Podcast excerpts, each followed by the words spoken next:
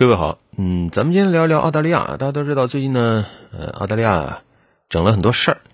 你比如说，呃，这个美国拉着英国、澳大利亚，哎呀，整一个五眼联盟中间的一个怎么说呢？三眼啊，VIP 联盟啊，还单独起了些名字，还考虑啊，这个说要给澳大利亚呀整个核潜艇啊。这个有一说一吧，澳大利亚那个环境啊，确实孤悬海外，它如果能有核潜艇，真的是好用啊。但是这个涉及到太多敏感的东西了，咱不展开说啊。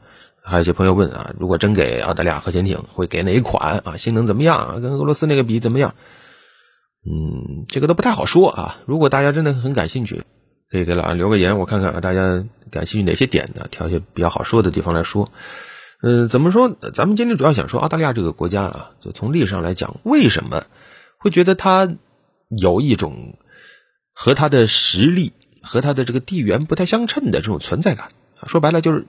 太喜欢刷存在感，看历史你会觉得有个特别稀奇的地方。澳大利亚孤悬海外，没人打他，对吧？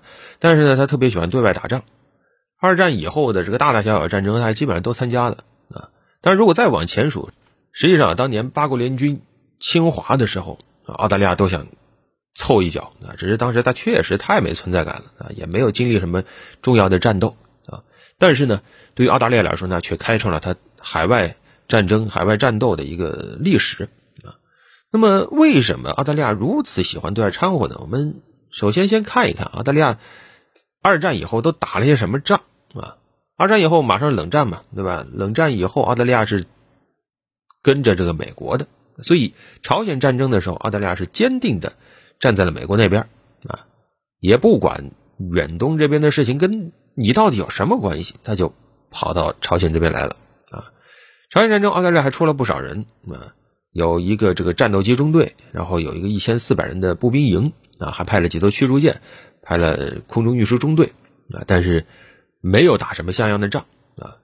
整个朝鲜战争，澳大利亚就是阵亡啊，基本上可以说是全军覆没，不是全部死了啊，阵亡大概是他自己统计七百四十多，超过一半。那还有伤病的、被俘的、失踪等等，基本上啊就是全军覆没啊，所以。在朝鲜战争上，澳大利亚是结结实挨揍了，但是他没长记性。到了越战的时候呢，又是美国打的，对吧？澳大利亚继续出动，越南近，所以澳大利亚呢热情更高了，出动了这个义务兵、志愿兵加在一起得四万多啊。然后呢，又是结结实实给美国人当了炮灰啊，伤亡五千多吧，还是你搞不懂，对吧？你一看，这都跟你澳大利亚有什么关系呢？他还是要参加。啊，后来呢？一九九一年海湾战争的时候，啊，澳大利亚还是参加了。二零零三年伊拉克战争的时候，澳大利亚又参加了。而且实际上，等到了伊拉克战争的时候，也就只有美国、英国出兵了，其他的这个北约的国家都不太想去了。澳大利亚还去，所以你可以感觉就是上杆子呀，就是生怕自己从美国的这个战争上掉队了。为什么会这样啊？这其实是一脉相承的，就是从最早在英国那边。澳大利亚就担心自己被抛弃，只不过现在啊，这个情绪转移到美国那儿去了啊。这个跟历史啊，跟现实都有关系。先说历史吧，历史我们知道，澳大利亚最早那是干嘛的？那是流放英国犯人的地方，对吧？当然，也不是说最早是英国人发现的澳洲大陆，也不一定啊。现在有说法，其实最早欧洲人是想寻找香料啊，然后呢，在海上到处逛，哎，逛到这个地方，你发现这个地方很不错啊，挺大。但是很可惜，没什么香料啊。但是英国人就觉得，哎，这个地方不错，那面积也大啊，又是个大岛，哎，跟我们英国很像啊，所以就说啊，我对这个地方有主权啊。反正英国人就把这占了，但是占了也没干什么事儿，就是把这个囚犯都送到这里啊。当时英国人为什么把囚犯送到这儿呢？其实最早英国人把囚犯还往加拿大送，但是后来。就觉得老送加拿大有点麻烦，这些囚犯呢对英国都没什么感情，那而且呢正好你送到加拿大离美国近啊，美国那几年也开始有这个独立运动的这个意思了啊，所以英国人就担心，我把囚犯都送到加拿大，那会不会就等于说把人口都送给美国了啊？所以就想着那行吧，就送到澳大利亚吧，送到澳大利亚呢，然后慢慢的澳大利亚发现金矿，哎呦有金矿那就不仅仅只送囚犯了啊，送的人就越来越多，干什么事也多。啊，那么人多了以后，这个地方得建设呀。于是呢，就把这个殖民区改成州啊。后来又有了澳大利亚联邦，然后呢，按照英国的惯例，又慢慢的发展啊，等整出一个这个澳大利亚一个自治领出来啊，那慢慢的就有了现在的澳大利亚啊。然后呢，英国也觉得这个地方发展的不错，就不断的放权，不断的放权，后来就有了这个澳大利亚的国会，又有了澳大利亚的这个独立的这个内政权、外交权等等啊，就是一个自己的国家了。但是啊，澳大利亚始终还属于英联邦。就是，哎，你有你的总理，但是呢，你的国家元首啊还是英国国王。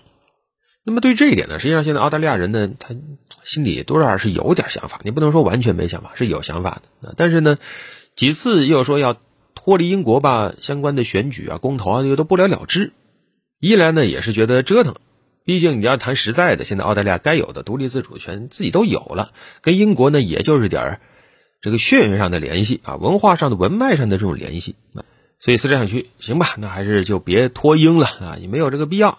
但是呢，不脱英吧，总觉得自己又矮一头，怎么办？所以澳大利亚这几年又想的招儿就是我要抱个更粗的大腿，哎，对吧？反正都是抱大腿，你英国也抱大腿，我也抱大腿，那咱们是不是那在这个角度就平起平坐了啊？所以这几年澳大利亚的外交政策很明显就转向了，就是重视和美国之间的关系，强化美澳同盟啊。另外呢，从实际的角度出发，澳大利亚呢，他也觉得我是一个地广人稀的国家啊，真的是地大，但是人少啊。那么在这种情况下，他怎么保证自己的安全啊？他觉得搭顺风车对他来说是比较划算的。当年抱英国大腿，现在抱美国大腿，他可以怎么说呢？获得一整套这种安全方面的协助，包括核保护伞，包括直接获得最尖端的这种国防科技。甚至一定程度上，他还能参与到大国的政策决策之中啊！你像现在澳大利亚，因为有一个澳美军事同盟协议啊，甚至美国的一部分政策决策是要考虑澳大利亚的意见和建议的，这样他就实现了怎么说呢？一方面他是主动把自己绑在美国的战车上了啊，另一方面实际上他也让美国意识到了，我对你的国家安全，对你美国的国防安全也是有益的、有影响的。而且这一套无论从理论还是现实，它从冷战时期就在运转啊。从当年这西方阵营对抗苏联阵营时候就开始运转，到现在很多问题已经磨合的其实差不多了。就那个最简单的例子来说，你可以感觉澳大利亚，它其实国家比较有钱，但是每年花在这个国防领域的钱其实并不是很多。为什么？那一定程度上，它其实就是把自己和美国进行了一个捆绑。那么有了这样一个理解，也就知道为什么。美国但凡有什么风吹草动，美国要动手，澳大利亚都喜欢跟着。